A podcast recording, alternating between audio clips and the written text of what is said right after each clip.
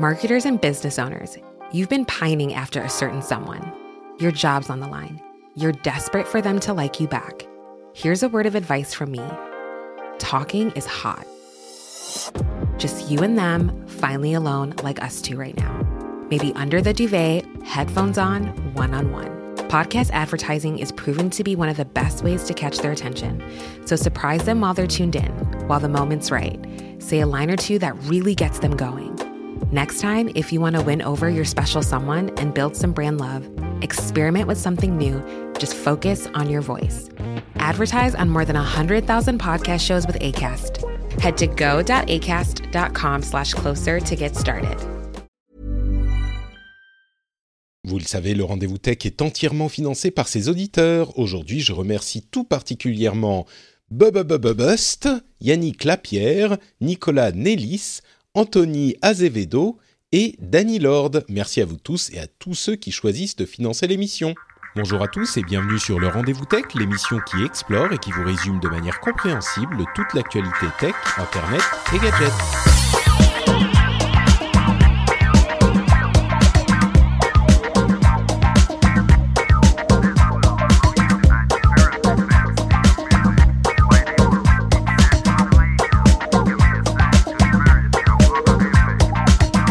Bonjour à tous et bienvenue dans le Rendez-vous Tech, l'émission où on vous résume toute l'actualité tech, internet et gadgets. On, on, lit, on analyse toutes les news importantes de la semaine et on vous les résume dans un format facile à consommer et agréable. Et j'espère qu'il vous fera peut-être même sourire une ou deux fois. Je suis Patrick Béja et aujourd'hui on va vous parler beaucoup d'Apple. Et oui, c'était la grosse conférence d'Apple, celle de septembre où ils présentent leurs nouveaux iPhones, mais pas que. Donc on va en parler et vous résumer et surtout vous, vous aider à comprendre ce qu'il fallait retenir euh, et comprendre de, cette, de ces annonces au-delà des simples chiffres. Et on aura aussi d'autres sujets qu'on va évoquer, bien sûr. L'article 11 et l'article 13 de la nouvelle loi copyright. Une, dire, une obligation pour les euh, éditeurs de contenu de supprimer, les, de réseaux sociaux, de supprimer les contenus euh, en une heure quand ils sont interdits. Euh, ça, c'est quelque chose qu'on va discuter aussi. Et puis, il y a plein d'autres petites news. Et pour m'aider à le faire. Je suis très heureux d'accueillir à nouveau dans l'émission euh, le plus grand fan euh, Apple de cette émission. J'ai nommé Jeff qui nous rejoint de la Silicon Valley. Je dis le plus grand fan Apple, mais en même temps, depuis quelque temps, tu es un petit peu moins content de leurs produits, je crois. Ouais, ouais, c'est même pas vrai. Je veux dire, j'étais un fanboy il y a quoi Il y a encore euh, 4-5 ans, mais euh, depuis, depuis qu'ils sont passés à la nouvelle version des, euh, des MacBook Pro, euh, là, je leur en veux. Et je regarde de façon beaucoup plus critique les produits qu'ils sortent, ce que l'on fera aujourd'hui. Et bonjour à tous, bonjour à toutes. Euh, bienvenue dans la vallée, il fait très beau aujourd'hui. On est maintenant dans l'été indien, donc ça veut dire qu'il ne fait plus froid à San Francisco. euh, c'est la caractéristique de San Francisco au mois d'août, c'est absolument euh, pourri parce qu'il fait froid. Et je reprendrai Patrick sur un point, c'est que j'espère que si on vous fait s'ouvrir plus d'une ou deux fois, on aura fait notre travail. Parce qu'une ou deux fois, c'est pas assez sur un podcast d'une heure. Ah, mais est-ce qu'on le fait intentionnellement? C'est ça qui est important de noter. Est-ce que euh, il, se, il se moque de nous? Est-ce qu'il rit avec nous? Ça, c'est la grande question. Bon, vous pourrez nous le dire dans wow, les commentaires. C'est démoralisant. C'est démoralisant ce que tu dis. Presque 10 ans de podcast et on n'a même pas le sens de l'humour. Non, Damn. mais écoute, déjà, on a réussi. Euh, là, je suis sûr, euh, pour deux ou trois personnes au moins. Euh, et si nous, on n'y arrive pas, je sais qu'il y a une personne qui réussira absolument sans faille. C'est Marion qui nous accompagne aussi dans cette émission. Comment ça va, Marion? Bah, très bien, mais tu viens de me mettre la pression là. ravi, ravi d'être là de nouveau. Bonjour à tous. Super, très content de t'avoir. Et oui, non, mais tu, tu, amènes le sourire dans toutes les émissions auxquelles tu participes, donc je n'ai aucun doute sur tes capacités. Bon, décidément, ce n'est pas une émission euh, qui est censée vous faire euh, vous sentir bien, mais c'est une émission qui doit résumer la tech. Donc l'essentiel, c'est quand même ça. Et commençons avec donc cette fameuse keynote Apple où ils ont présenté euh, moins de produits qu'on aurait pu l'attendre, euh, d'après les rumeurs. On imagine qu'il y aura peut-être une nouvelle conférence en octobre. Ça, c'est parfois le cas quand ils ont d'autres produits à présenter. Là, ils n'ont présenté entre guillemets que la nouvelle version de l'Apple Watch et les nouvelles versions des iPhones, puisqu'il y a trois iPhones différents. Donc Apple Watch Series 4, série 4, et l'iPhone 10S, l'iPhone 10S Max et l'iPhone 10R. Alors attention à ne, pas les appeler XS et euh, XR et XS Max. On se perd un peu dans cette nomenclature, mais on va vous aider à y voir plus clair. Commençons euh, par ce qui était, je pense, le plus gros morceau de la, conférence, puisque les iPhones étaient des versions un petit peu euh, revues de l'iPhone 10 de l'année dernière, mais le, gros morceau, c'était la nouvelle version de l'Apple Watch, puisque c'est la première fois depuis sa sortie, il y a maintenant 4 ou 5 ans, que le design est légèrement revu et qu'il y a des capacités, des outils euh, vraiment intéressants dans cette nouvelle Apple Watch. Euh, je vais peut-être euh, faire un résumé de ce qui a été annoncé, mais avant ça, euh, sur l'ensemble de la conférence, est-ce que je me trompe en disant que c'est l'Apple Watch qui était le plus gros morceau ou, est-ce que j'ai raison? Marion, tiens, pour commencer. Euh, je pense que c'est ce qui a fait le plus parler et c'est ce qui est le plus impressionné avec leur fameuse, fameuse annonce sur l'électrocardiogramme. Ouais, c'est vrai que ça, c'était une nouvelle fonctionnalité dans un, monde où les nouvelles fonctionnalités, les téléphones portables, etc., sont relativement rares. Euh, Jeff, toi, tu nous disais avant de commencer l'émission que tu es euh, sur ton tapis de marche pour faire tes pas, donc tu es vraiment euh, très rigoureux dans tes exercices quotidiens. Est-ce que du coup, l'Apple Watch, c'est un truc que tu, qui t'intéresse pour suivre tes, exercices? Et de la même manière, la même question qu'à Marion, est-ce que c'est l'Apple Watch qui t'a fait euh, lever un sourcil ou euh, est-ce que c'est plutôt du côté des iPhones que ton regard s'est porté? Donc, euh, rappelons le, contexte. J'étais un des tout premiers investisseurs dans Fitbit, donc ça veut dire que depuis maintenant 10 ans, je porte des Fitbit, enfin depuis le jour où ils ont mis un, un, Fitbit sur le marché. Mais c'est vrai que l'Apple Watch 4 avec l'électrocardiogramme disponible est une grosse avancée et quelque chose que euh, tu n'as pas mentionné, c'est que le l'Apple Watch a été en fait approuvé par la FDA, la Federal Drug Administration. Ça veut dire que officiellement on peut envoyer un électrocardiogramme pris par l'Apple Watch à son médecin et son médecin le, va l'analyser comme si c'était un EKG qui a été pris à l'hôpital. Et donc ça, c'est un, c'est un énorme développement. Et je pense qu'effectivement, ça, un, ça va faire très mal à Fitbit si jamais Fitbit ne répond pas avec une autre, euh, avec une, la, même fonctionnalité sur leur prochain euh, euh, leur prochain produit, parce que pour des euh, millions de gens aux États-Unis qui ont besoin euh, de suivre bah, leur rythme cardiaque et surtout pour voir s'ils ont des, des problèmes d'arythmie, c'est un, ça va être un outil qui est super super pratique. Moi, j'avais acheté un, un EKG portable. Il y a un produit qui s'appelle Alifcore, A L IVECOR, qui est en gros un espèce de, petit machin qui permet d'enregistrer avec un iPhone un électrocardiogramme. Bon, ça prend pas beaucoup de place, euh, c'est pratique à, trimballer partout, mais l'avoir directement sur la montre, quand, franchement, quand tu dis ça prend pas beaucoup de place, euh, c'est quelle taille, c'est comparable à quoi? C'est à peu près, c'est plat, ça fait même pas un demi centimètre d'épaisseur, ça fait 5-6 cm de long sur 2 cm de large. D'accord. Ils avaient même fait une, collaboration avec Apple pour sortir un bracelet d'Apple Watch euh, avec la même fonctionnalité. D'accord, ah bah, c'était eux, oui. Voilà, donc c'est cette boîte-là qui, depuis euh, quelques années, a sorti des produits euh, dans le marché qui sont également approuvés par l'FDA. Et le fait que Apple mette ça directement dans, dans, dans, la montre, il y a aussi une autre fonctionnalité, c'est la détection de chute. Donc ils ont vraiment fait un, gros euh, quart de tour sur le, marché euh, de la santé qui, à mon avis, va effectivement leur permettre de développer un marché qui n'existe pas vraiment aujourd'hui pour eux.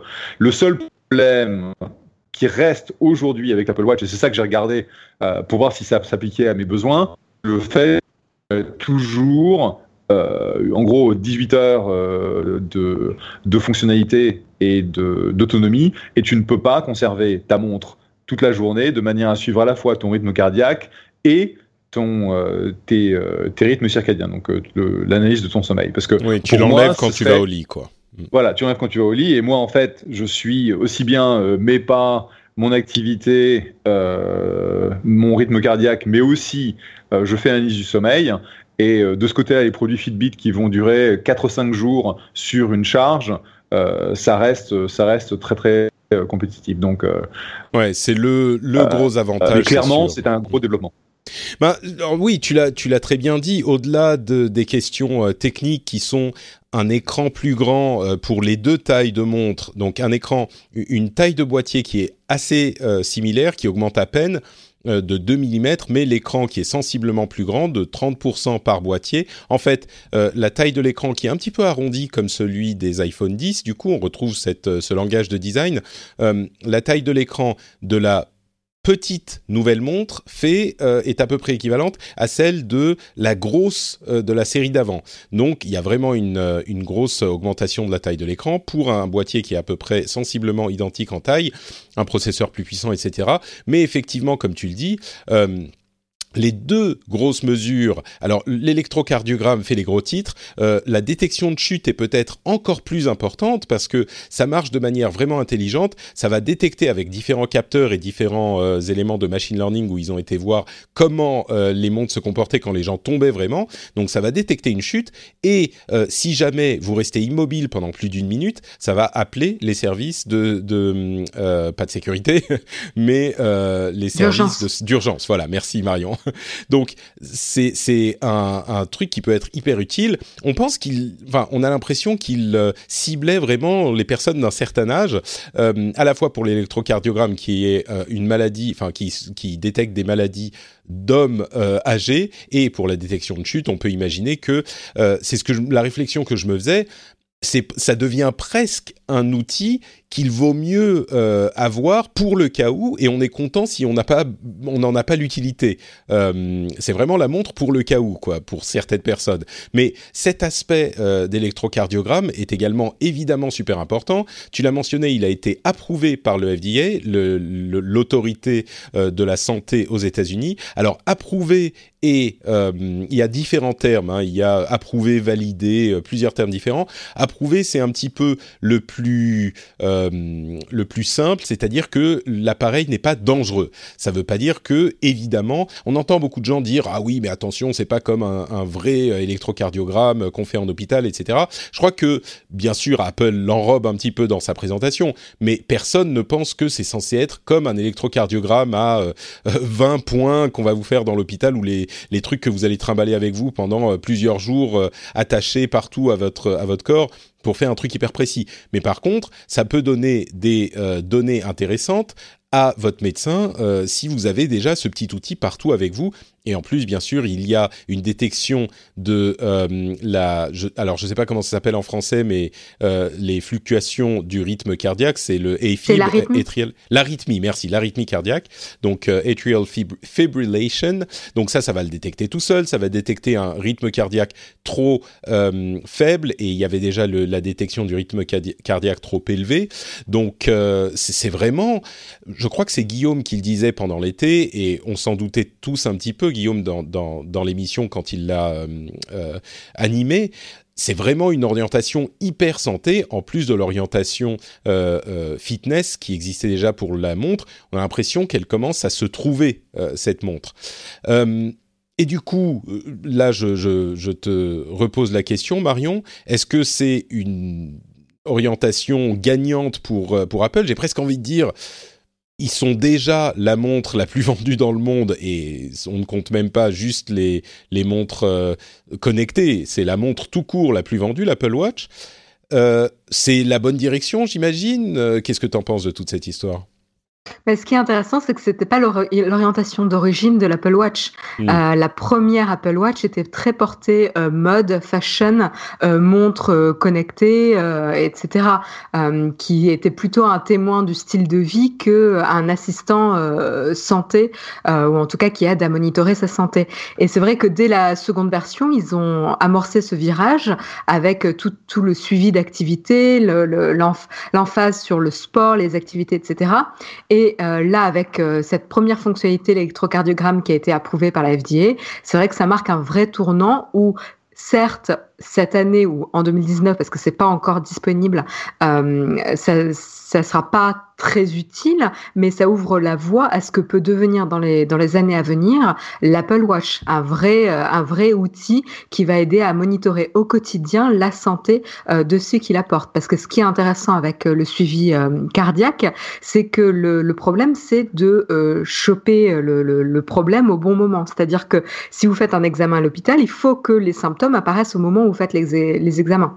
Ce qui n'est pas forcément très très évident non plus.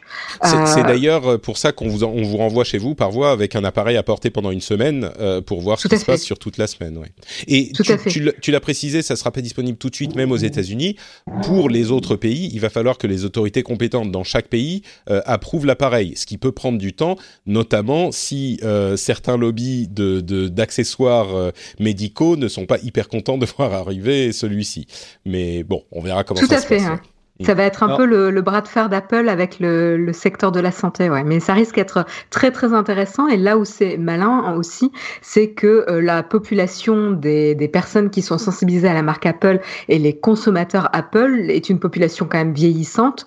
Euh, et donc du coup, ils vont réussir à accompagner leurs utilisateurs au fil de leur vie. Donc ça, c'est vraiment très intéressant. Jeff, tu voulais dire ajouter quelque chose? Oui, pas pour pas pour euh, couper les cheveux en quatre, mais en fait l'Apple Watch n'a pas été approuvé, elle a été cleared. cleared oui, c'est euh, la distinction que j'essayais de faire. Mm. C'est, euh, ça veut dire que donc c'est un, c'est un, un, produit de classe 1 et classe 2, ce qui veut dire que comme tu disais Patrick, il n'y a pas de risque. Ça veut dire que euh, la, la FDA laisse Apple aller sur le marché avec une, une montre qui va donner en gros au, au, monde médical une information concernant euh, des problèmes soit de d'atrial fibrillation, euh, d'arythmie, euh, soit donner donc un électrocardiogramme, mais ça les empêchera pas de reprendre l'information, de te refaire un EKG quand tu arrives à l'hôpital. Mais comme comme euh, euh, vous le disiez, le, souci avec AFib, c'est que des fois, c'est par euh, séquence, ça arrive à un moment et après ça s'arrête. Et donc, c'est super important de capturer le rythme cardiaque à ce moment-là. Et même si c'est pas parfait, c'est bien mieux que de ne pas avoir l'information en disant, bah tiens, j'ai j'ai eu un problème d'AFib, mais je sais pas ce qui s'est passé à ce moment-là. Ouais, donc, c'est un gros. C'est un gros développement. Le seul problème, quand même, c'est que il faut prendre l'EKG euh, à la main, c'est-à-dire que euh, c'est pas la montre qui va détecter que quelque chose arrive et euh, ça prend l'EKG tout seul, c'est il faut être capable de faire en sorte que la montre prenne l'EKG. Et c'est là où il y, a une question, il y a une question sur est-ce que les personnes âgées, parce qu'en fait, quand j'ai entendu ça, je me suis dit, bah, tiens, je peux acheter une, une Apple Watch à mon papa et à ma maman, mais tu commences à réfléchir à comment est-ce qu'ils vont la charger, comment ils vont la, bah, tu vois, c'est, ça reste une Apple Watch, quoi. C'est sûr. Et la manière dont ça fonctionne, pour ceux qui savent pas, c'est qu'il y a une électrode euh, dans, au dos de la montre qui touche la peau et une électrode dans la, la digital crown, la couronne. Donc on pose le doigt sur la couronne quand on est dans l'application euh, d'électrocardiogramme, on imagine, et il faut une trentaine de secondes pour que la mesure soit prise. Donc effectivement, c'est un truc qu'il faut faire spécifiquement, mais peut-être qu'on se dit, oula, il, y a il m'indique que mon rythme est un petit peu bas ou un petit peu élevé, ou je me sens pas bien, je veux vérifier, et à ce moment, on fait son, son test. Euh, c'est effectivement plus pratique de l'avoir là on peut aussi imaginer qu'Apple va continuer euh, au fil des, ans à ajouter euh, ce type de capteur ou ce type de test possible sur la montre et ils vont essayer d'en coller autant que possible euh, pour en faire vraiment un outil de santé. Marion, tu voulais ajouter une chose aussi et puis on va conclure là-dessus? Non, ce qui est intéressant, c'est de comparer justement ce, ce, que disait Jeff sur les niveaux euh, euh, clearance, etc. Il y a la classe 1, classe 2 et classe 3. Et par exemple, les euh, pacemakers sont classe 3. Donc là, par exemple, c'est le plus haut niveau parce qu'en fait, ça représente un risque de vie ou de mort sur le bon fonctionnement de l'appareil. Alors que l'Apple Watch, euh, ça risque classe 2, je crois. Enfin, classe 1 pour certains trucs, mais l'électrocardiogramme, c'est classe 2. Tout à fait. Et du coup, ça ne représente pas un risque de vie ou de mort. Ça peut euh, rater le, la détection ou ça peut faire une fausse, euh, un faux positif, mais ça ne représente pas un risque de mort en fait, de vie ou de mort avec euh, avec l'appareil. Donc c'est pour ça que c'est classé différemment et c'est pour ça qu'il y a des démarches d'approbation et de validation du, de l'appareil différentes. Et du coup, c'est vrai que là, ils parlent, ils avaient fait toute une étude avec l'université de Stanford sur un échantillon d'individus relativement réduit pour un, un système médical euh, voilà, je pense que c'est le premier pas vers ce type de fonctionnalité et ils vont aller de plus en plus loin. Ce sera intéressant de mmh. voir ça dans les années à venir. C'est vraiment, bah, comme on, l'a dit et comme tu le reprécisais, au lancement, l'Apple Watch, elle faisait un petit peu de tout. Elle avait des notifications, des apps, euh, des, il y avait même des jeux. Vous vous souvenez, euh, il y a des gens qui ont essayé de faire des jeux avec l'Apple Watch.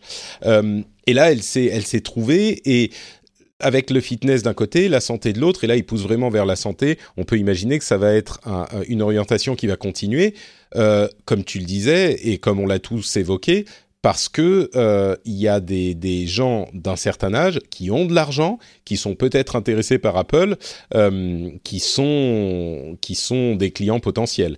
Et évidemment, la santé, c'est évident, est un, marché énorme, énorme. Donc euh, un autre truc euh, qui m'a bien plu, c'est le fait qu'il y ait un retour haptique sur la, couronne. C'est-à-dire qu'on va sentir des petits crans euh, c'est tout bête, hein, mais je pense que ça va en faciliter l'utilisation de manière significative. Moi, la mienne arrive dans deux semaines, donc euh, je pourrais vous en dire quelques mots à ce moment. Les téléphones, les iPhones eux-mêmes, là c'est un petit peu moins excitant, je dirais. donc il y a deux nouveaux iPhone 10s qui sont des variations sur l'iPhone 10 de l'année dernière. Euh, ces iPhones ont un, bien sûr un nouveau processeur gravé en 7 nanomètres. C'est le premier téléphone à arriver sur le marché avec cette finesse de, gravure. Euh, ils ont, bon, vous savez quoi? Je vais même pas vous faire le détail de tous les aspects techniques parce qu'ils sont pas hyper intéressants. Mais euh, pour résumer rapidement, l'iPhone 10s, c'est l'iPhone 10, même taille d'écran, avec des, un Face ID amélioré, etc. Un, écran avec un meilleur HDR, euh, une meilleure stéréo. En fait, c'est une version S classique, c'est-à-dire tout un peu mieux. Et l'iPhone 10s Max, c'est un iPhone euh, identique là encore au 10s, mais avec un écran plus grand. Euh, on passe à un écran de 6,5 pouces, ce qui commence à devenir véritablement euh, impressionnant, même si bien sûr il n'est pas beaucoup plus grand que les iPhone Plus de, de, des années précédentes, puisque c'est l'écran bord à bord, le fameux écran bord à bord, qui permet d'agrandir la taille de l'écran.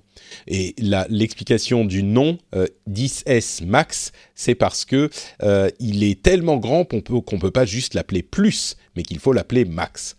Euh, la chose hyper intéressante aussi, et peut-être plus intéressante euh, pour la presse à scandale que les fonctionnalités, ça va être le prix. On est dans les mêmes gammes de prix que l'année dernière pour l'iPhone 10 S, c'est-à-dire pour la version entre guillemets petite de 5,8 pouces, euh, c'est-à-dire qu'on est à 1159 euros pour la version de base, et puis on peut monter jusqu'à 1600 euros pour la version 1660, euh, pardon, 1560 euros pour la version avec beaucoup beaucoup de stockage. Euh, pour la version max, on commence à 1259 euros et on finit à 1659 euros. Je pense que les versions avec beaucoup de stockage sont pas forcément à prendre en compte parce que je crois qu'il y a peu de gens qui vont acheter ça, mais bon, euh, c'est quand même, évidemment, ça devient très très cher. Euh, je crois que le Galaxy Note 9 en version 512 euh, gigas était à peu près dans cet ordre de prix, peut-être un petit peu moins, mais donc on est à des appareils qui sont évidemment super chers. Là où ça devient hyper intéressant, c'est l'iPhone 10 R, qui lui est un téléphone qui fait une taille intermédiaire entre les deux, 6,1 pouces, qui est vraiment dans, sur le même modèle que l'iPhone 10 et l'iPhone 10s, c'est-à-dire avec le Face ID, l'écran bord à bord, euh, donc le petit euh, euh, notch sur le haut, la petite encoche sur le haut, c'est vraiment un iPhone 10, mais avec un écran d'un peu moins bonne qualité, donc l'écran LCD, pas de 3D Touch, mais à part ça, il a vraiment absolument toutes les caractéristiques de l'iPhone 10s même pas de l'iPhone 10. Il a le même processeur 7 euh, nanomètres, euh, la même caméra euh, qui permet, qui a à peu près les mêmes possibilités. Alors il a qu'une caméra au lieu de deux, mais par contre il peut tout de même faire la variation de profondeur de champ avec ce petit, cette petite molette qui permet de mettre plus ou moins de flou dans le fond avec les photos en mode portrait, qui est une nouvelle fonctionnalité des nouveaux appareils. Alors on se disait qu'elle serait peut-être réservée aux appareils très très cher, mais c'est pas le cas puisqu'elle est aussi sur l'iPhone 10s, etc., etc. Il a vraiment tout, toutes les fonctionnalités euh, de, de, de l'appareil haut de gamme, enfin très haut de gamme, parce que il se trouve que cet iPhone 10R est lui aussi quand même haut de gamme, mais un peu moins haut de gamme, puisqu'il est non pas comme l'iPhone 5C, euh, comme on avait pu le penser, qui était un iPhone bon marché à l'époque, euh, il n'est pas autour des 5 ou 600 euros, mais à 859 euros chez nous,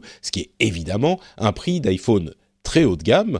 Euh, mais bon, comparé à l'iPhone très très haut de gamme qui est l'iPhone 10s à 1159 euros, et bah oui, forcément ça devient tout de suite un petit peu plus intéressant.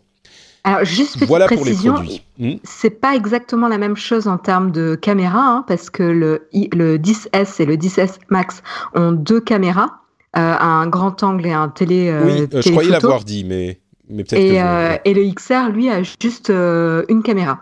Alors, tu as raison, mais il fait. Ah, on aurait pu se dire, bah, du coup, il peut pas vraiment faire de photos en mode portrait, mais par travail logiciel, il peut le faire quand même, de, comme le faisaient le, les téléphones Google depuis un bon moment d'ailleurs. Ouais, et il est IP67 comme l'iPhone 10 euh, et pas IP68 comme les deux derniers. C'est ça, c'est les quelques petits, euh, les quelques petites différences. Euh, il a donc, comme je l'ai dit, un écran LCD qui a une peu moins bonne résolution, mais quand même un écran LCD de très très très bonne qualité et peut-être quelques à quelques petits détails près. disons qu'il a quand même beaucoup moins de différence avec les iPhone 10s qu'on aurait pu le penser. Jeff, qu'est-ce que tu penses de, ces, de, cette, de la manière dont les produits sont organisés dans ces gammes-là? Bah, Ça devient effectivement un petit peu compliqué de savoir ce que tu vas acheter parce que quand j'ai bon j'ai pas regardé la keynote euh, j'étais pas là mais après j'ai lu les annonces et j'ai commencé à me dire wow hang on. Donc on a le on a le S on a le S plus non c'est X Max mais non il y a le R. Et, en gros euh, ce que je vais faire c'est je vais prendre le le, le 10S. Euh, que personne n'arrive à dire les noms des téléphones qui veulent. Pour, pour avoir euh, en gros la meilleure caméra euh, et euh, toutes les améliorations de performance. en plus, c'est pas, c'est pas, c'est cher, mais c'est pas super cher. Je crois qu'il est à 999 dollars en, en, version 64, 64, 64 c'est ça. Aux États-Unis, c'est le, c'est le prix de l'iPhone 10 en fait. Voilà, c'est ça. Et donc, euh, ce que je regardais hier, c'est le dernier iPhone que j'ai pris, je l'avais pris chez AT&T en payant euh, mensuellement. Et en fait, je l'ai pris il y a 10 mois. Donc, en gros, même pas même pas un an, c'est même pas un an après la sortie du 10, il te colle déjà un nouvel iPhone dans les pattes, quoi. Donc c'est un non, peu mais ça, c'est tous les ans. Euh, c'est tous les ans. mais j'avais pas remarqué que c'était même pas un an. J'avais l'impression que c'était, tu vois, un an et quelques mois. Mais non, c'est même pas un an. C'est parce que le, le, 10 était sorti plus tard hein, l'année dernière. Il, il, était sorti un mois en retard. Comme le 10R d'ailleurs, cette, cette année, il sera disponible qu'un mois après le, le 10S. Donc, dans, euh, dans deux mois, je vais retourner chez AT&T et puis je vais euh, prendre l'option euh, d'upgrade que j'ai avec, avec l'abonnement, puisque maintenant c'est un abonnement, c'est autant l'accepter, tu changes de téléphone tous les ans, voilà, paf. Mais alors, Jeff, tu, tu disais en début d'émission que tu étais plus trop intéressé, que les téléphones sont, enfin, que les produits Apple ne te séduisent peut-être plus autant qu'à une certaine époque. Mais pourtant, tu nous dis que tu vas le prendre dès qu'il sort. Qu'est-ce qui te motive à, à cet achat? Surtout que sort dans deux mois. Bah, il sort, oui, bon, euh, d'accord, mais il sort dans un mois. Euh, tu, tu, tu y seras prêt. Mon, excuse, mon excuse, c'est que en tant que capital risqueur, euh, je dois de toute façon jouer avec les derniers gadgets. Et euh, autant j'ai pas envie d'acheter une, une, une, une, une Apple Watch, autant je me dis, bah, ce serait quand même pas mal avec les développements au niveau santé de, de, la tester. Donc, je vais voir si c'est ce que j'offre à ma chère étendre pour son, pour son Noël. Mais faut pas non, lui mais Tout ça, c'est des excuses. Tout ça, c'est des excuses. Mais en réalité, pourquoi est-ce que tu, tu le veux? Parce que j'ai l'impression que tu le veux. Est-ce que c'est juste une question de d'envie d'avoir le dernier truc et que bon Non, le, euh, nouvel iPhone, c'est pour l'amélioration la, de la caméra. Ah oui, d'accord. Euh, c'est l'appareil photo qui. Ils ont, vraiment fait un, gros boulot sur euh, la caméra, la qualité des photos, sur les, les différents processeurs, que ce soit le CPU, le GPU et un truc qu'ils appellent le Neural Engine, oui, de leur le Neural Engine Bionic. Et en fait, on a une de nos boîtes qui est aussi dans ce, dans ce domaine-là. Euh, donc, ça m'intéresse de voir ce que Apple a fait parce que ça impacte aussi nos, nos, nos boîtes et ce qu'elles peuvent faire. Donc, en gros, mon excuse, c'est j'en ai besoin pour le boulot, mais euh, je, je l'achèterai parce que je vois suffisamment d'améliorations que ça me tente. Et de toute façon, il y a ma fille qui me dit hey, quand est-ce que tu achètes le nouvel iPhone que je récupère ton iPhone 10 euh, Parce que depuis qu'elle a son iPhone, elle récupère tous mes hand-me-downs. Donc, euh, elle a eu une des, bah, la génération moins 1 depuis qu'elle a l'âge de 11 ans. Quoi. C'est intéressant parce que on, se rend compte à quel point euh, leur, leur, marketing et leur ajout de fonctionnalités est hyper bien calibré parce que c'est exactement sur ça qu'ils ont tablé. Ils ont parlé pendant très longtemps de l'appareil photo et je pense qu'ils se rendent compte que oui, ils ont un meilleur processeur, etc. et ça bénéficie aux photos. Mais au-delà de ça, il n'y a pas énormément de fonctionnalités nouvelles par rapport au, au 10. C'est normal, c'est une édition S, une année S. Mais du coup, ils ont vraiment insisté sur la question des appareils photo et, c'est ce, à quoi les gens répondent. Les gens se disent, bon, bah, il y a un meilleur appareil photo. Bon, les gens qui, à mon avis, passent du 10 au 10S sont relativement rares. Il faut vraiment être accro au truc ou en avoir besoin, entre guillemets, pour le boulot. Moi, je vais pas en, changer puisque j'ai le 10 dont je suis très content. Mais d'une manière générale, un truc comme, bah oui, on a un meilleur appareil photo, eh ben, ça peut suffire à convaincre les gens. Euh, toi, Marion, tu, tu en penses quoi de tous ces appareils? Euh, mais je trouve ça très très malin euh, la, la, stratégie qu'ils ont fait. C'est vrai que je m'attendais pas à la proposition du 10R. Euh, J'attendais vraiment à ce qu'ils recyclent les composants de, de l'iPhone 8 ou 10 euh, de l'année dernière, comme la stratégie qu'ils avaient fait avec euh, le 5C. et en fait, j'ai été vraiment très très étonnée et agréablement surprise de voir qu'ils avaient un peu changé leur leur stratégie. Et, et c'est vrai qu'on se rend compte en fait que il y a euh, toute une partie des consommateurs qui ne vont pas vraiment se poser la question sur quel iPhone ils vont prendre, ils veulent le meilleur. Donc en fait, ils vont prendre soit le, le 10S, soit le 10S Max euh, en fonction de la taille d'écran qu'ils veulent. Euh, et puis après, il y a tous ceux qui se disent non, bon, j'aimerais bien me lancer sur l'iPhone ou avoir un modèle peut-être un peu plus abordable. Ils vont soit regarder des générations précédentes, soit le 10R qui en fait pour euh, pas beaucoup plus cher, plus intéressant que le 8. Donc euh, je trouve que pour le coup, la stratégie euh, de positionnement des, trois modèles d'iPhone est assez pertinente et correspond en tout cas à la cible de consommateurs d'Apple. Donc c'est très malin. C'est marrant parce que c'est exactement... En fait, c'est tout à fait ce que tu dis. Je crois qu'il y a une certaine catégorie d'utilisateurs Apple qui, qui se disent bon, à la limite, le prix est pas hyper important, même si là, c'est vrai qu'on commence à être euh, assez, assez élevé si on table dans le max. Encore que, en fait, le max, il est 100 euros plus cher que euh, le 10 normal et le 10 est au même prix que l'année dernière. Donc on reste dans des trucs, même si les prix des euh, versions avec le plus de stockage sont impressionnants et je suis sûr que c'est ce sur quoi les gens vont appuyer, en réalité si on regarde les prix des, des versions de base, oui, on est à des prix très élevés, mais on est à des prix qui sont comparables à ce qu'on avait l'année dernière. Et Apple s'est rendu compte, a confirmé que les gens achetaient à ce prix, puisque l'iPhone 10 s'est très bien vendu. Donc, euh, ils, se disent, les consommateurs, une certaine catégorie de consommateurs est prête à payer ce qu'il, peu importe le prix, pour avoir le meilleur. Et du coup, ils ont fait euh, ces nouveaux appareils à ces prix-là euh, en, se disant peut-être ben on va en vendre moins, mais les prix compensent, comme ce qui s'est passé cette année avec l'iPhone 10. Et pour les autres, eh ben ils ont un téléphone qui est un petit peu moins cher, qui est quand même de très très bonne qualité, qui fait quasiment tout ce que fait euh, l'iPhone, le meilleur qui existe, et qui est moins cher, mais qui en étant moins cher est au prix des téléphones euh, les plus chers d'il y a deux ans. Donc c'est une sorte de tour de passe-passe hyper intelligent. Euh, et, en plus, soyons honnêtes, le 10R, il est euh, si le, 10S n'existait pas, eh ben le 10R serait parfaitement euh, capable de prendre la tête de, des produits Apple, la tête de, la gamme. Donc c'est vraiment un, excellent téléphone et c'est effectivement ce que prédisent la plupart des, analystes. Ils se disent le, le 10R, il va s'en vendre des, des palettes entières. Et c'est celui-là qui va être le, le gros succès euh, de la gamme. Soyons clairs, si, si de toute façon vous n'avez pas des besoins euh, photos euh, spécifiques, le 10R est l'iPhone qu'il faut prendre. Parce que oui, il a un écran, il n'a pas l'écran euh, euh, OLED, mais il a le, un des meilleurs écrans LCD du marché.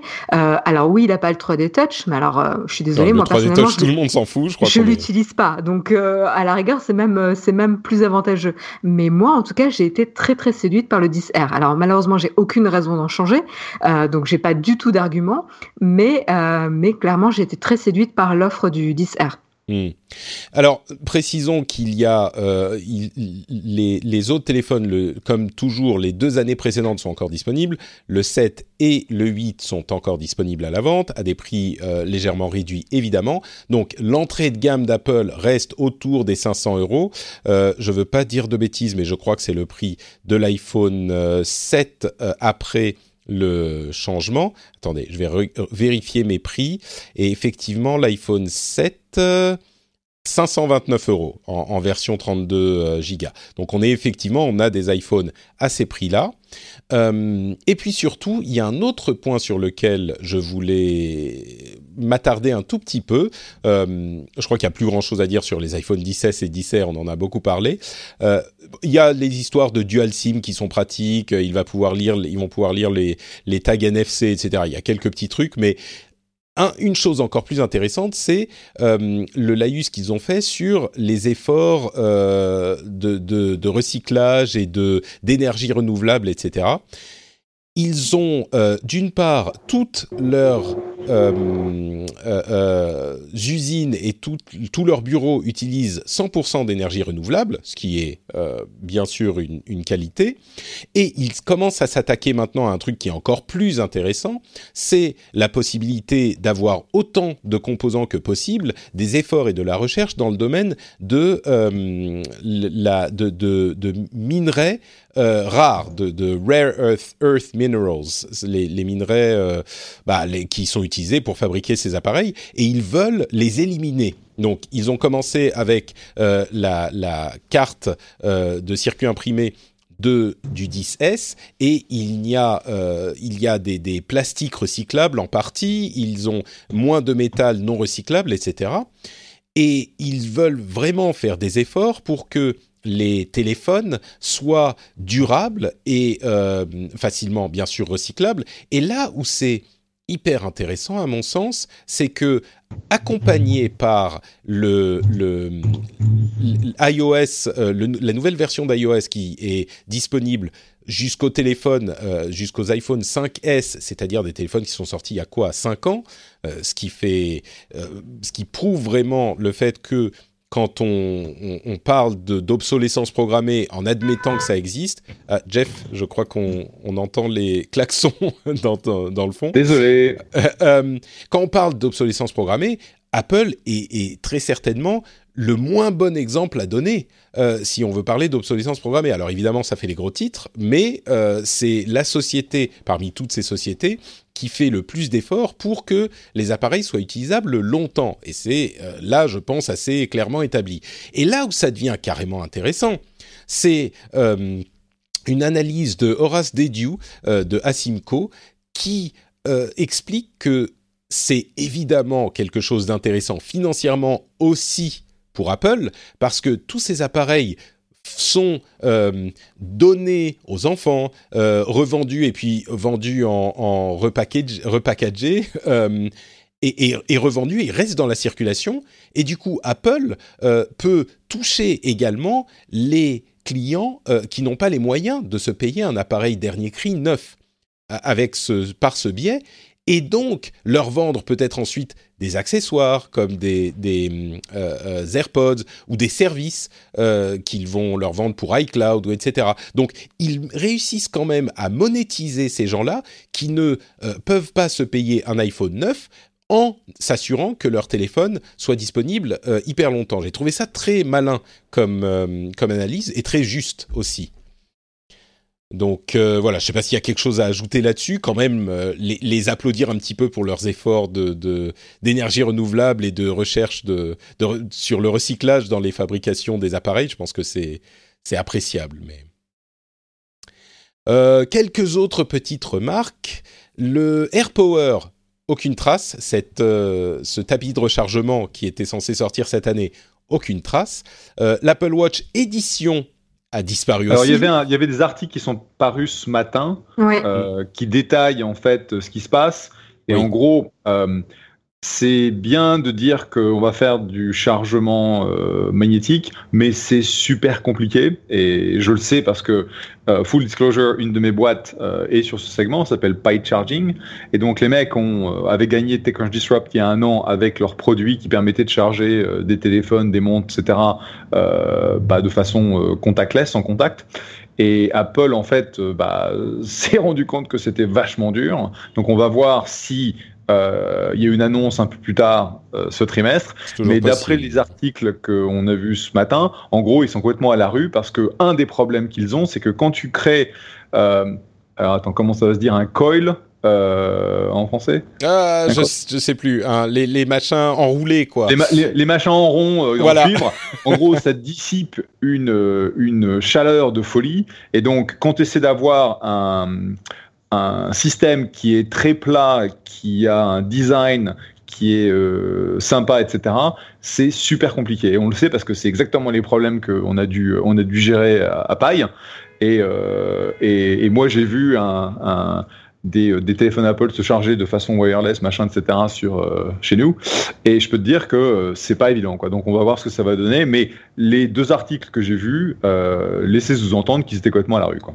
Bah, Ouais, ça, le- ça sent pas bon hein, pour, euh, pour le chargeur sans fil. hein. Et Il y a aussi des problèmes de communication avec les, les, les appareils, où il, c'est pas forcément le chargeur ne sait pas forcément où ils en sont en termes de la, de la batterie. Euh, et il y a également des, ouais, des interférences entre les différents deux appareils s'ils sont chargés simultan- simultanément. C'est ça le gros problème, je crois, parce qu'il y a plusieurs euh, appareils et plusieurs. euh, Millions of people have lost weight with personalized plans from Noom, like Evan, who can't stand salads and still lost 50 pounds. Salads, generally, for most people, are the easy button, right? For me, that wasn't an option. I never really was a salad guy. That's just not who I am. But Noom worked for me. Get your personalized plan today at Noom.com. Real Noom user compensated to provide their story. In four weeks, the typical Noom user can expect to lose one to two pounds per week. Individual results may vary. Hello, listener. Is it me you're looking for? As brands, we're always wanting to make a connection, to find the person you can rely on, the one that's there every week, month, or year, and always has your back when you need them the most. It's a little like matchmaking, don't you think? With ACAST podcast ads, you can filter for your exact dream audience so you can find the ideal customer for your business. The Romeo to your Juliet, the Rachel to your Ross, the Bert to your Ernie, and avoid those red flags and time wasters. Your ads can communicate with them in the most intimate way possible a one on one conversation, a chance meeting in the gym, or a coffee shop. So go on, give it a try. With over hundreds of thousands of listens a month, your person is probably here. Get closer to your audience. Make podcast ads with ACAST. Head to go.acast.com to get started.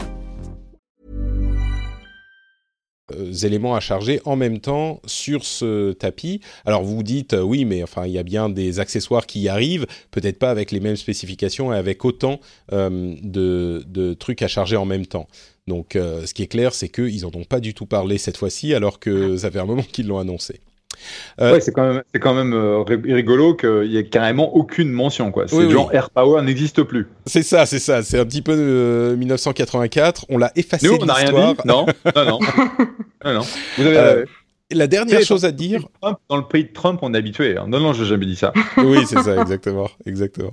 Euh, la dernière chose à dire, c'est que du coup, euh, les iPhones euh, qui sont encore en vente aujourd'hui n'ont plus de euh, port jack.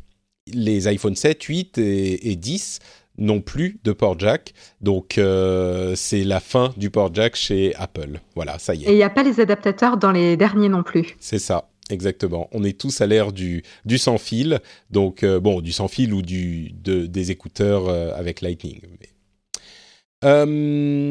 Et quoi d'autre? Le, la, dernière question qui se pose, c'est quel, aura le- quel sera le nom du téléphone de l'année prochaine? Peut-être le nouvel iPhone, tout simplement. Il serait temps. Euh, bon, bah voilà pour euh, cette longue partie sur les appareils Apple. Euh, concluons la partie principale avec Le tragique vote de euh, l'Union européenne cette, la semaine dernière sur la fameuse loi dont on vous avait parlé pendant l'été, qui veut revoir et uniformiser et moderniser euh, le droit d'auteur à l'époque d'Internet. Et le gros problème se situe, ou les gros problèmes se situent au niveau des articles 11 et 13, euh, qui parlent de deux sujets spécifiques. Il y a d'une part la taxe pour les liens, et d'autre part le filtre à l'upload qui pose de, gros gros problèmes. Alors la taxe sur les liens, comme on l'avait déjà expliqué, c'était euh, l'idée que si vous liez à un contenu et que vous en extrayez une partie, alors ce qu'ils appellent substantielle, c'est-à-dire un tout petit extrait, peut-être potentiellement en fonction de la manière dont on interprète la loi, le titre, pourrait euh, être cette partie substantielle ou même l'URL elle-même, puisque le titre est contenu parfois dans l'URL, eh bien, vous devriez payer la personne ou l'entité euh, à laquelle appartient la page en question. C'est hyper problématique parce que il y a euh, le fonctionnement d'internet fait que on utilise des liens tout le temps partout évidemment c'est la base du net. Donc l'idée qu'on ne puisse plus le faire sans payer quelqu'un euh, vers qui on veut lier ça remet vraiment en question la manière dont on envisage le fonctionnement d'internet. L'autre problème c'est le, le, téléchargement l'upload de euh, contenu devra être filtré sur toutes les plateformes. Et quand on parle de plateforme, on peut parler de votre petit blog que vous avez mis en ligne vous-même avec vos petites mains. C'est-à-dire que si quelqu'un peut uploader, euh, ajouter du contenu sur la plateforme, euh, que ça soit sous forme de commentaires ou d'images ou quoi que ce soit, il faut que ça soit à la base filtré pour en supprimer tout ce qui est copyrighté. Alors, euh, tout ce qui est les, mimes de différentes, euh, les, les, gifs, en, enfin les mimes en gif ou même en images euh, qui prennent une image d'une série ou d'un film et qui rajoutent des gros caractères dessus, eh bien, a priori, ça serait concerné par ce type de filtre à l'upload au-delà de la logique étrange euh, qui vise bien sûr à protéger ces deux euh, mesures visent à protéger les créateurs de contenu et l'industrie culturelle qui est on le sait euh, très imposante très importante en Europe en particulier en France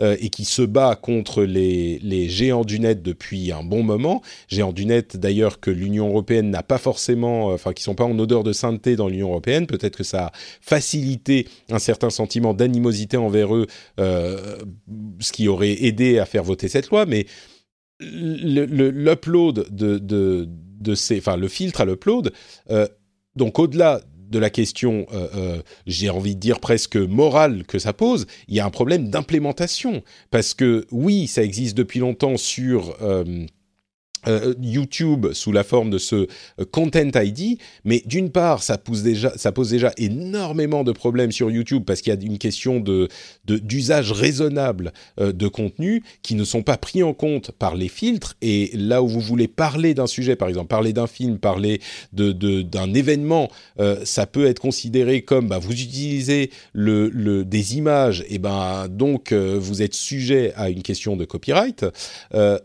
il y a la question de l'implémentation, comment on va faire pour que toutes les plateformes du monde filtrent avant même l'upload ou juste après l'upload? C'est hyper compliqué et il y a certaines euh, problématiques très sérieuses sur les, les, réseaux distribués qui peuvent pas vraiment filtrer euh, les, les, contenus mis à, euh, uploadés. Ou, enfin, bon, c'est tout ce scénario un petit peu catastrophe qu'on avait évoqué au début de l'été, qui semble se réaliser. Il reste un vote dans, peu de temps, dans quelques semaines, quelques mois, euh, mais ce vote est à peu près certain de passer sans aucun problème. Est-ce que je m'alarme euh, sans raison ou est-ce qu'on est vraiment dans quelque chose de préoccupant là, Marion? Euh, bah, c'est Bon, il y a différents points comme tu les as comme tu les as cités. Moi, ce que je trouve triste, c'est qu'encore une fois, on va essayer de, de mettre la responsabilité de la gestion des contenus d'internet à ces plateformes comme s'ils n'avaient pas suffisamment de pouvoir et, euh, et la mainmise sur Internet. Je veux dire, on va encore reposer sur les Google, sur les Facebook, sur les YouTube qui est encore Google, euh, etc.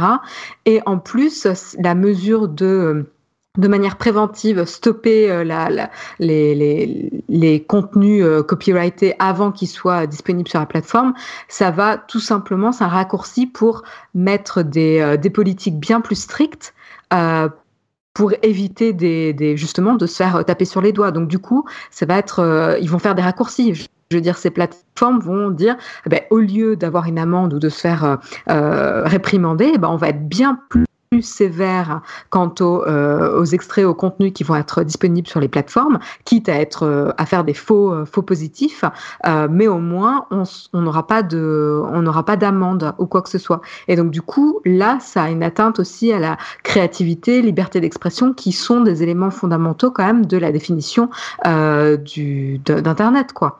Donc c'est vraiment dommage et encore une fois, ça va solidifier la position de ces géants de la tech et tuer ou en tout cas étouffer les tentatives de compétition euh, des plus petits. Et ça, je suis pas sûre qu'ils se rendent compte euh, de ce qu'ils font en, votant euh, cet article-là, parce que je suis pas sûre que ça aille dans le sens de leur volonté. Tu vois, je veux dire, ils essayent de faire en sorte que les gens de la tech rendent plus de compte et soient plus responsables de leurs actions, mais en même temps, ils solidifient ou ils assoient leur position dominante. Donc c'est un petit peu euh, étrange. contre-productif. Euh, Tout à fait. Hmm. Qu'est-ce que, comment vous le voyez vous depuis euh, la Silicon Valley, Jeff, cette parce que je sais que la, la le RGPD a été bon, c'était pas un, truc qui, qui, est passé facilement, mais dans l'ensemble, je pense que la plupart des, des, des gens et des responsables tech se disaient bon, c'est quand même nécessaire, on l'implémente et ça sera une bonne chose de fait. Là, j'imagine que c'est pas la même réception qu'on accorde à cette euh, à ce vote. Non, putain, enfin, euh, le la mise en place. enfin, ça a été douloureuse, mais ça a été faisable, mais ça a quand même énormément fait de mal à l'industrie de, de, de l'advertising. Donc euh, la tech euh, s'est pris une monstrueuse claque là-dessus. Tu, tu parles du RGPD hein, là. RGPD, oui, mm. du GPR. le le coût du copyright, je veux dire, c'est, c'est, enfin Marion a raison, c'est, ça part d'un bon sentiment protecteur très européen, mais c'est de la connerie en barre, quoi. Et euh, on va voir quels sont les effets pervers qui vont se, qui vont se pointer dans les quelques mois ou à venir qui viennent et s'ils devront changer leur copie. Parce que ça paraît vraiment. Euh, c'est, ça va devenir un cauchemar. Euh, juste de, la, gestion des mécanismes, ça va être monstrueux. Quoi. C'est, vrai que. Alors, j'ai essayé de rester très. comment dire très mesuré dans la manière dont je le présente. Et, toi, Jeff, tu le présentes de la manière dont euh, je le ressens dans mon cœur. C'est que je, suis complètement incrédule face à une euh, telle décision. J'arrive pas à comprendre comment on peut euh, ne pas voir les effets pervers, ou même pas les effets pervers, les effets directs néfastes de ces, ces, choix. pour être 100% et même 1000% euh, euh, objectif, je dois dire que j'avais un sentiment d'inquiétude presque similaire quand on a commencé à dire, à demander à Facebook et Twitter de décider ce qui était publiable ou non publiable sur leur plateforme. Quand on leur a dit, euh, vous devez supprimer les contenus qui, qui sont illégaux. Et on leur a demandé effectivement de faire le, le, le filtrage là-dedans. Et j'étais très inquiet. Au final, force est de constater que dans l'ensemble, ça fonctionne plutôt pas mal. Mais là, j'ai l'impression, même en prenant ça en compte, j'ai l'impression qu'on est dans un cas de figure quand même assez différent. Et même si les effets ne seront peut-être pas immédiatement catastrophiques, le fait que ça altère euh, la manière dont le net fonctionne et, vraiment pas de manière positive, euh, me semble difficile à, à nier. Et si les, les, politiciens de, Bruxelles euh, disent ah mais voilà l'industrie de la tech rit au malheur euh, et, fait du catastrophisme, euh, en l'occurrence peut-être qu'il y en a certains qui forcent un petit peu le trait, mais même moi qui suis généralement raisonnable, j'ai du mal à trouver un côté positif ou même juste un côté neutre à, ces lois-là. C'est du, du favoritisme euh, pour une certaine industrie euh, qui n'arrive pas à s'en sortir elle-même. Alors peut-être qu'il faut faire peut-être qu'il faut faire du favoritisme, mais le pire c'est que j'ai même pas l'impression que ça va les aider. Euh, cette, cette taxe au lien, comme on l'a vu à plusieurs reprises, enfin ni Google, ni qui que ce soit d'autre, ni Twitter, ni Facebook ne va pouvoir payer ne serait-ce qu'une fraction d'euros de, de, ou de centimes à chaque fois qu'ils utilisent un lien d'une publication comme, je sais pas, je dis au hasard, Le Monde, Le Figaro. Ils vont jamais le faire, ils ne publieront pas le lien. Donc ça va leur faire perdre du trafic plus qu'autre chose, donc je comprends pas la logique. Bref, c'est assez euh, déprimant cette histoire, donc euh, vous savez quoi, passons à quelque chose de plutôt enthousiasmant, à savoir Patreon et les moyens que vous avez de soutenir le rendez-vous tech, qui ne demandera jamais ni à Google ni à Twitter de payer pour les liens du tout. Moi, ce que je demande, c'est que si vous consommez l'émission et si vous l'appréciez déjà, eh ben peut-être que vous pourriez euh, vous, de vous-même choisir de euh, donner un petit peu d'argent pour chaque épisode, juste euh, un dollar, un euro, le prix d'un café, le prix d'une bière. Et je remercie tout le temps les, les gens qui soutiennent l'émission, et je le fais encore en début d'émission, je me suis dit que ça serait sympa d'écouter ce qu'ont à dire les gens qui soutiennent l'émission quand je leur demande pourquoi ils le font. Et donc, je suis allé sur Patreon, j'ai posé la question, j'ai eu des dizaines et des dizaines de réponses immédiatement. C'était hyper cool euh, de votre part, ceux qui, qui soutiennent l'émission, les patriotes, mes patriotes adorés. Et donc, je vais vous lire euh, le, le, le, témoignage de Alexandre Carpentier, qui est le premier à avoir répondu. J'ai même pas eu besoin d'aller sélectionner quoi que ce soit. Euh, il nous dit tout travail mérite salaire. Je passais beaucoup de temps à rafraîchir de nombreux sites web de tech pour n'en tirer au final que peu d'informations pertinentes ou souvent redondantes. Avec le rendez-vous tech, ma veille technologique est faite en une heure et j'investis davantage de mon temps à lire des romans, sans compter la qualité des invités et du présentateur vedette Point d'exclamation. Merci à toi Alexandre, ça me fait très plaisir parce que je crois que la mission première de l'émission, c'est justement de vous faire gagner du temps, de vous apporter euh, un résumé de ce qu'il faut retenir avec des analyses, je l'espère, euh, pertinentes. Et du coup, euh, si effectivement vous fait gagner ce temps que vous pouvez utiliser à autre chose, si on vous fournit des analyses que vous ne trouvez peut-être pas de cette manière ailleurs ou pas de manière aussi facile à consommer, on travaille très très dur pour que ça soit agréable à, écouter et que vous passiez un bon moment et que vous vous informiez du même coup, eh ben si tout ça, ça vous concerne, euh, je vous encourage à aller voir du côté de Patreon, patreon.com/rdvtech, et c'est disponible. Le lien est disponible dans les notes de l'émission. Ça prend deux minutes de s'inscrire. Vous choisissez la somme que vous donnez, combien euh, de temps vous euh, restez abonné. C'est complètement dans vos mains. Donc vous avez le pouvoir. Si vous appréciez l'émission, merci d'y penser. Et on continue avec euh, quelques petites news rapides. Je crois que Jeff, tu dois t'absenter, enfin tu dois partir bientôt. Donc euh, je ne sais pas si je vais te donner l'opportunité de partir maintenant, peut-être? Bah écoute, euh, oui, il nous reste trois minutes, donc je vais vous laisser. C'était un plaisir de parler des produits Apple. Donc, je suis plus un fanboy, mais bon, ça m'intéresse quand même de voir les développements. Tu sais, ça faisait longtemps que c'était pas tombé sur un moment où on faisait l'émission juste après avec toi, euh, une conférence Apple. Donc, je suis content qu'on ait eu l'occasion d'en parler ensemble. Ça faisait longtemps. Oui, non, c'est bah, ça, ça nous rappelle les bons vieux temps. On était enthousiasme et puis. Euh, euh, on, s'arrachait sur Microsoft versus Apple. c'est ça, c'est ça. Avec Yann. Bonne vieille époque. Avec, avec, Yann, avec Yannou qui parlait de, de Microsoft avec passion. Donc, euh, je vous laisse. Euh, bonjour, bonsoir à tous et à toutes, et on se retrouve dans un petit mois. Ça marche. Merci beaucoup, Jeff, et bonne journée. Salut à tous. Bye. Bye bye. Alors, pour la news suivante, en fait, je vais prendre le contre-pied de ce que j'ai dit juste avant, et euh, je vais vous expliquer pourquoi une décision n'est pas aussi euh, euh, catastrophique qu'on a pu le lire ou l'entendre euh, ça et là sur le net.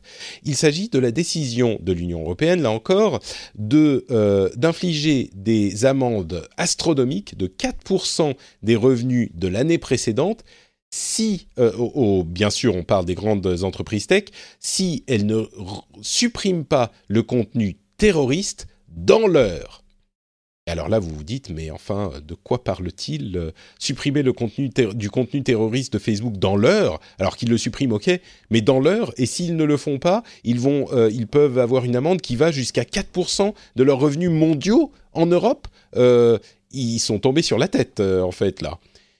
En réalité, la chose n'est pas aussi aussi impossible ou même scandaleuse qu'on pourrait le penser. Parce que ce qu'on pourrait comprendre en lisant les titres parfois, c'est que les réseaux sociaux doivent détecter par eux-mêmes et supprimer ces contenus dans l'heure. En fait, c'est pas du tout le cas. C'est un amendement à une euh, loi qui existe déjà, qui euh, dit que les réseaux sociaux ou les hébergeurs de contenus doivent supprimer les contenus euh, qui sont signalés par la justice dans les 24 heures. Alors jusqu'ici, c'était dans les 24 heures. Aujourd'hui, c'est dans l'heure. Mais ce pas des contenus qu'ils doivent détecter eux-mêmes. Ce sont des contenus qui sont signalés par la justice. Donc on a la justice ou les autorités, je ne sais pas exactement de qui il s'agit, mais l'important, c'est que euh, on n'est pas dans la configuration que tu dénonçais tout à l'heure, Marion, où on donne les clés aux réseaux sociaux et on leur dit décider de ce que vous pouvez voir ou ce qu'on peut pas voir. Euh, pardon, de ce qu'on peut ou, ou, ne peut pas voir. On est dans une mécanique beaucoup plus saine au contraire, où on demande aux autorités qui ont fait leur travail de sélection. Alors ensuite, par quel biais Est-ce qu'il y a eu un juge ou pas? C'est encore une autre question, mais sont les autorités, les gouvernements euh, qui décident, enfin les gouvernements, les services de police, qui décident euh, tel contenu revêt un caractère euh, terroriste, il faudrait le supprimer du réseau. On vous envoie la demande, monsieur Facebook, monsieur Google, monsieur Twitter, et vous avez maintenant une heure pour le supprimer, ce qui évidemment quand ils savent quel est, où est le contenu, c'est pas très très compliqué de le supprimer. Tu appuies sur un bouton et le contenu disparaît ou commence à disparaître. Donc pour moi, on est complètement à l'inverse de euh, ce dont on parlait avec les articles 11 et 13. Euh, peut-être qu'une heure, on se dit c'est un petit peu un petit peu exagéré, mais en même temps, euh, c'est vrai que en 24 heures, le contenu est déjà diffusé partout. Donc je comprends qu'on qu'on ait au moins l'intention d'aller plus vite. Est-ce que je me suis fait berner par par l'Union européenne ou est-ce que c'est effectivement quelque chose de moins scandaleux qu'on a pu le penser euh, en lisant les, les, détails au départ? Pour moi, c'est encore le même problème euh, que tout à l'heure, c'est-à-dire que cibler des grandes sociétés tech en leur demandant de réagir sous l'heure une fois que le contenu a été euh, signalé, c'est une chose. Ils vont avoir euh, en effet les services dédiés pour réagir à ce type de signalement et, ils ont la taille et les revenus qui leur permettent de, gérer ce, type de service dédié à cet emploi-là, c'est encore une autre chose pour les plus petits. Euh, et encore une fois, donc, ça va favoriser, euh, ça va favoriser les grands de, les grandes sociétés. Et à la rigueur, s'il y avait eu un délai différent en fonction de l'impact euh, ou de l'audience de ces sites, ça aurait pu peut-être être intéressant. en effet, plus tu as une audience forte, plus on requiert de toi, on a une exigence plus stricte envers, envers ta réactivité. Ça se tiendrait. Par contre, euh, pour les plus petits, bah, c'est les sanctionner euh, relativement rapidement parce qu'une heure, mine de rien, bah, il faut avoir les équipes à disposition pour pouvoir le faire. Et certes, ça peut être simple une fois qu'on a localisé le contenu, mais en fait, euh, si on n'emploie pas des personnes qui sont dédiées à ça, eh ben, pas si simple que ça. J'imagine qu'il y a quand même une, limite. Je vous avoue que je, je, n'ai pas le détail spécifique. Je dirais que si c'est appliqué de manière uniforme à, à tous les, les si on, applique ça à un, gentil webmestre qui héberge un forum ou un petit site euh, dans son coin, effectivement, ça devient déraisonnable. J'imagine que c'est qu'on fait, euh, peut-être pas dans la loi et c'est un problème, mais qu'on va pas traiter euh, Google de la même manière que Monsieur Michu qui est qui a son son petit forum de discussion sur les chèvres du Périgord, quoi peut-être que je me trompe. Hmm.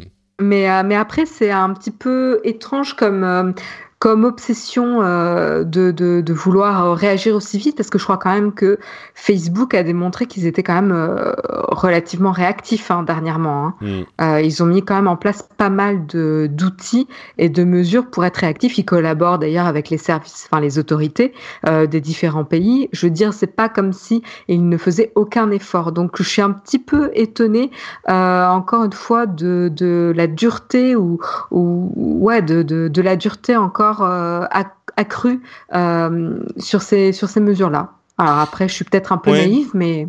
Non, mais il y a certaines personnes qui disent effectivement que c'est euh, un, un, geste très politicien qui est là pour euh, l'apparence.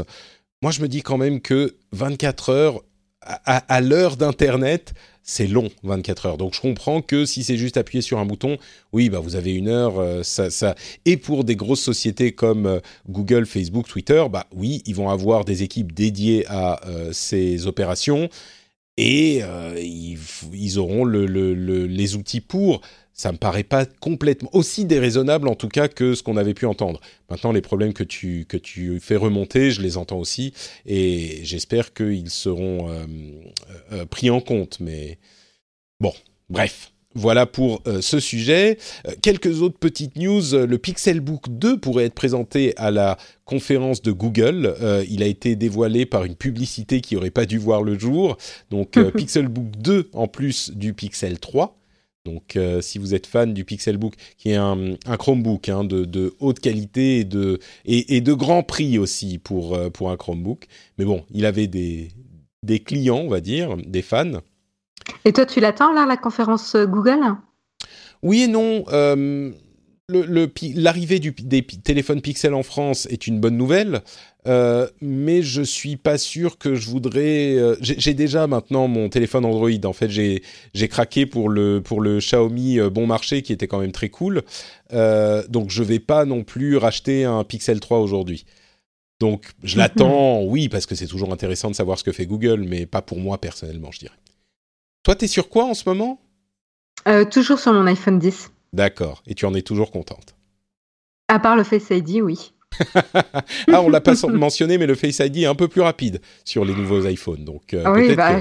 Eh, Marion, il faut du coup que tu achètes un iPhone 10S. C'est ah, le meilleur Face ID. J'aurais acheté euh, l'iPhone 10R s'ils avaient euh, mis euh, le, lecteur d'empreinte en plus du Face ID ah. ou enlevé le Face ID.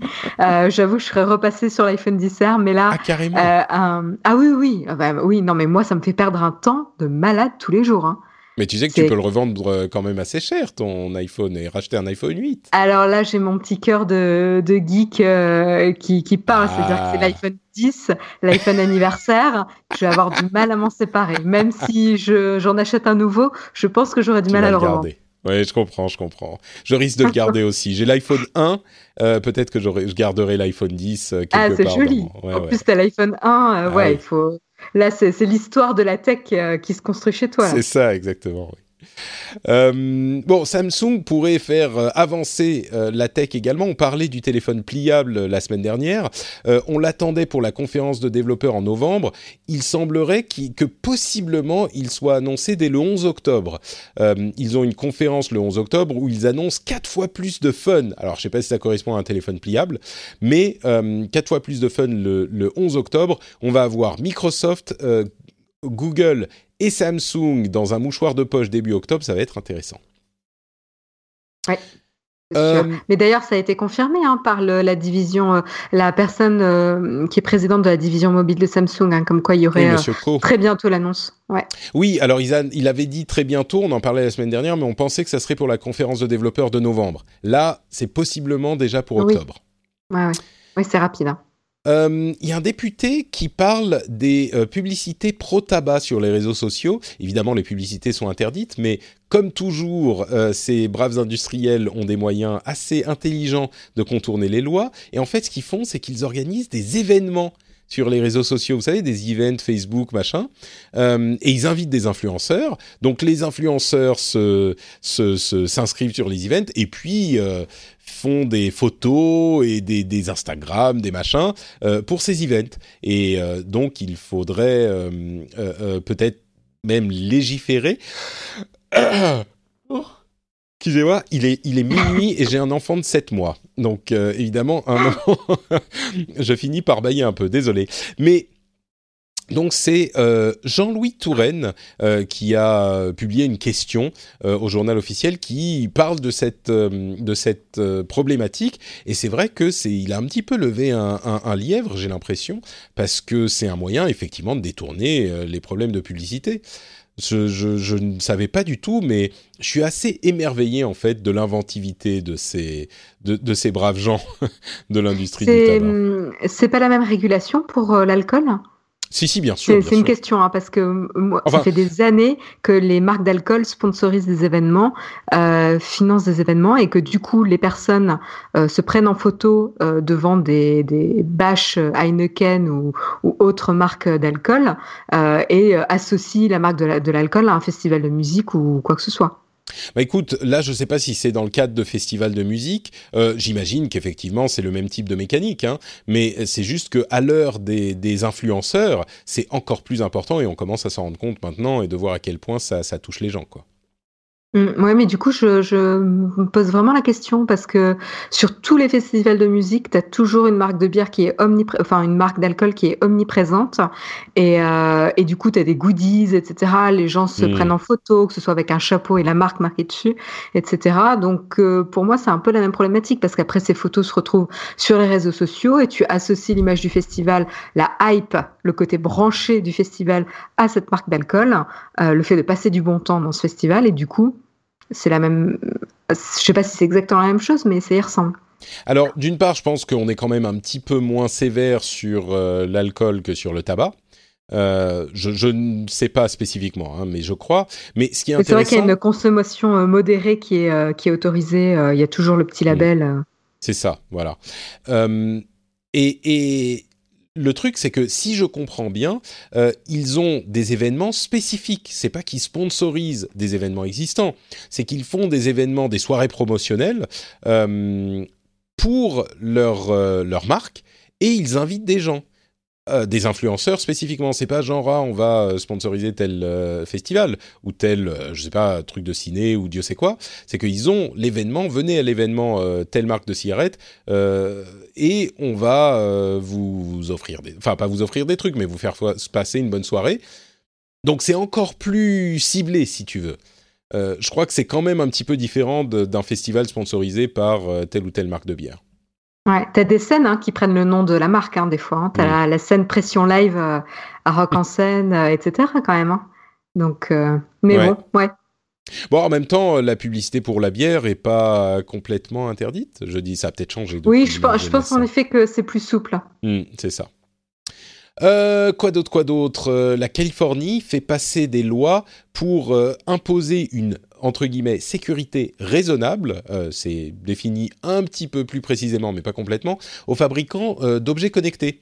Euh, ça, c'est hyper intéressant parce que ce qui est imposé en Californie, qui est sans doute le pays enfin le pays, je, fais un, beau lapsus, l'État le plus européen des États-Unis, euh, ce qui est imposé en Californie a tendance à se euh, répandre dans le reste des États-Unis par la force des choses parce que il faut que ça soit utilisable dans tous les États et du coup peut, parfois même dans le reste du monde. C'est un petit peu comme le RGPD en Europe qui a influencé le reste du monde. Euh, bah, ça pourrait nous permettre d'avoir enfin euh, une législation un petit peu plus stricte sur les objets connectés. Ça, c'est une bonne nouvelle. Tout à fait.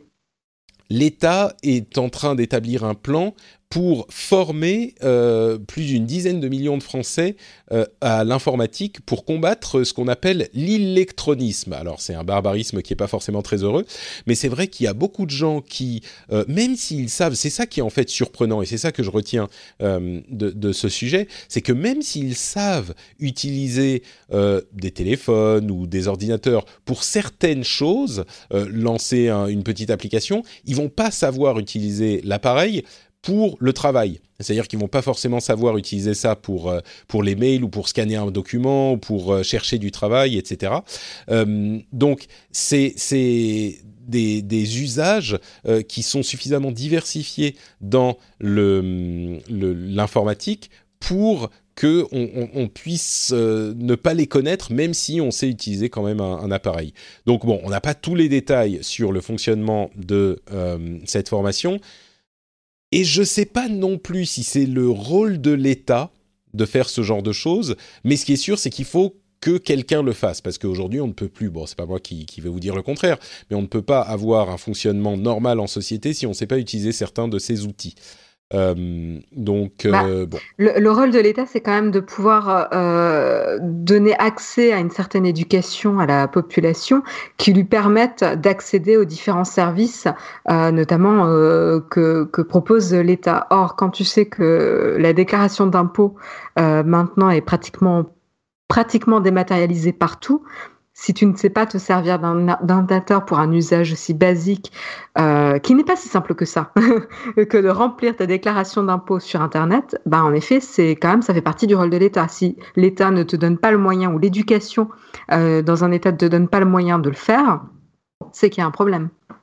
Non, on est d'accord. Moi, ce que je voulais dire, c'est est-ce que l'État va créer des classes avec des professeurs, etc.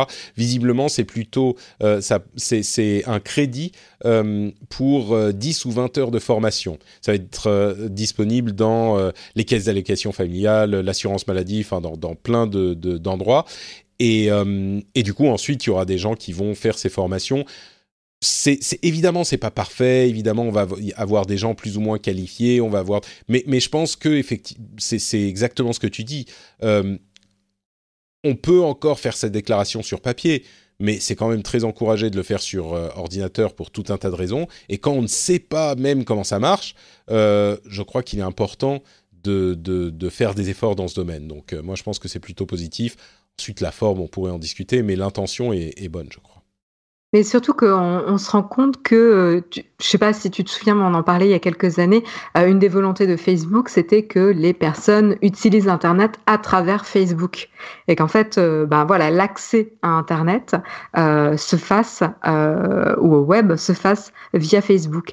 Et en fait, c'est ce qui s'est passé, c'est-à-dire que toutes ces petites applications qui te donnent une vue partielle de, de l'immensité, de- des possibilités que t'offre le web, euh, et ben euh, tout est passé par là. C'est-à-dire qu'il y a toute une génération qui n'utilise que ces petites apps, que ces petites fenêtres sur une partie bien précise euh, du web. Et du coup, ils n'ont pas réussi à appréhender le, la richesse et, et l'ouverture de ce que peut représenter le web en fait.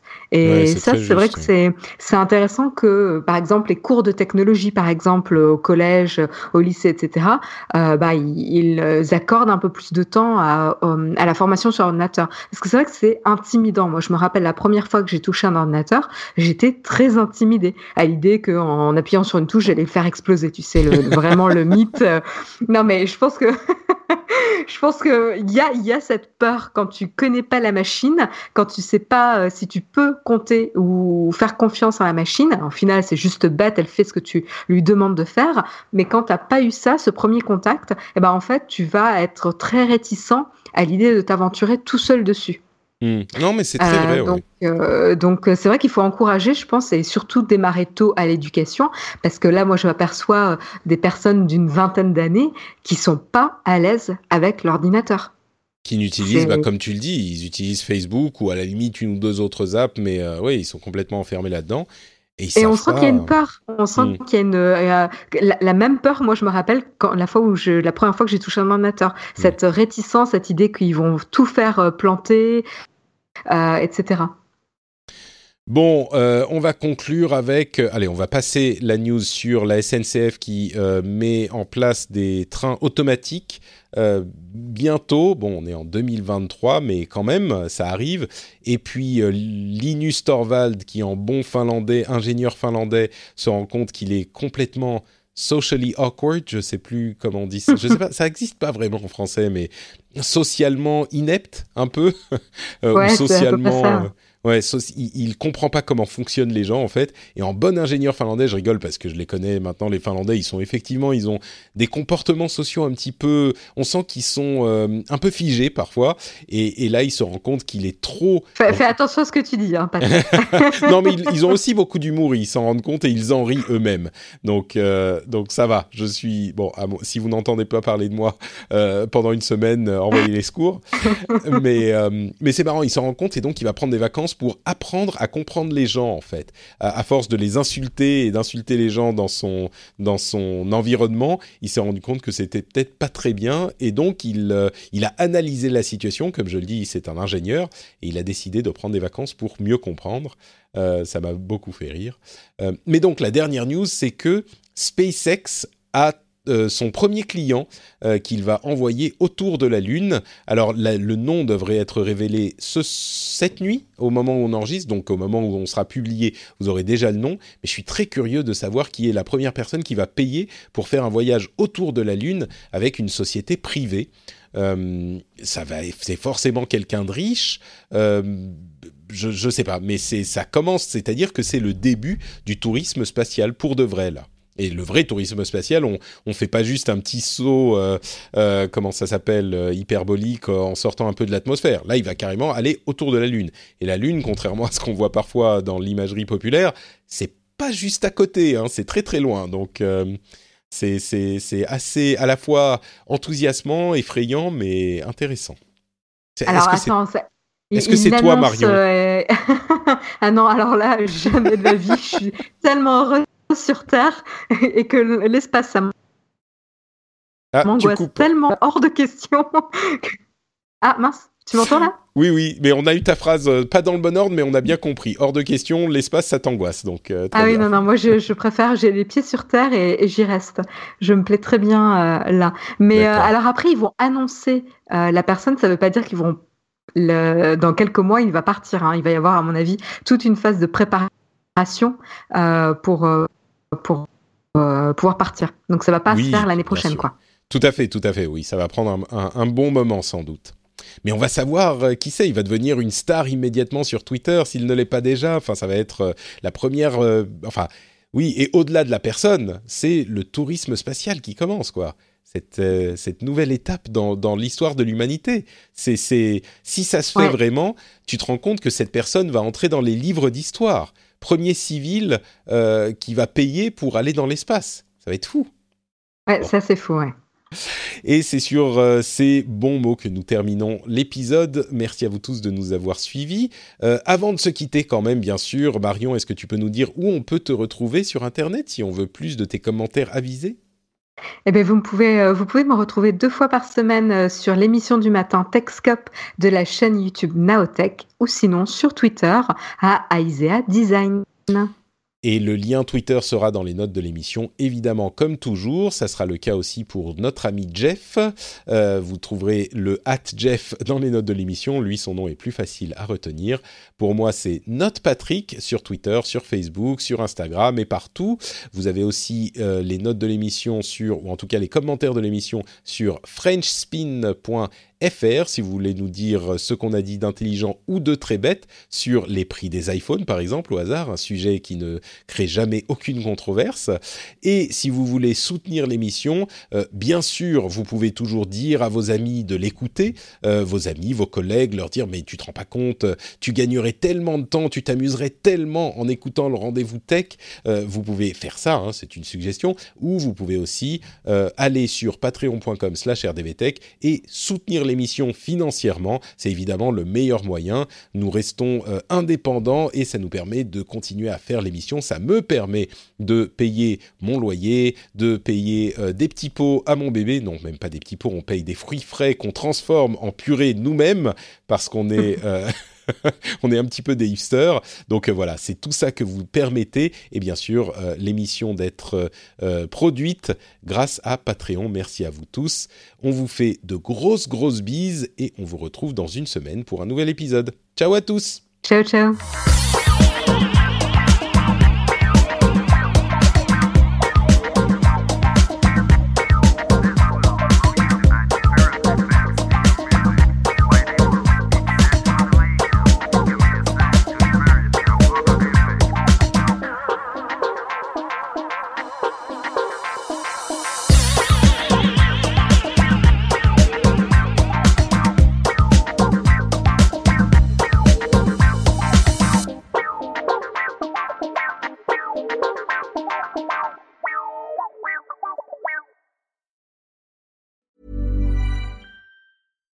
Marketers and advertisers, brands big and small, you've been after a special someone for a while now.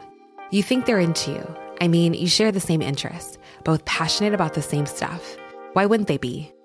Wait. There's a moment of silence. It's finally just you two alone. They're waiting. Go on, shoot your shot. You've got a voice. Use it now. hearts are racing, breathing becomes heavier. This is your chance to win them over. So, what are you going to say? Get closer to your audience, make podcast ads with ACAST. Head to go.acast.com slash closer to get started.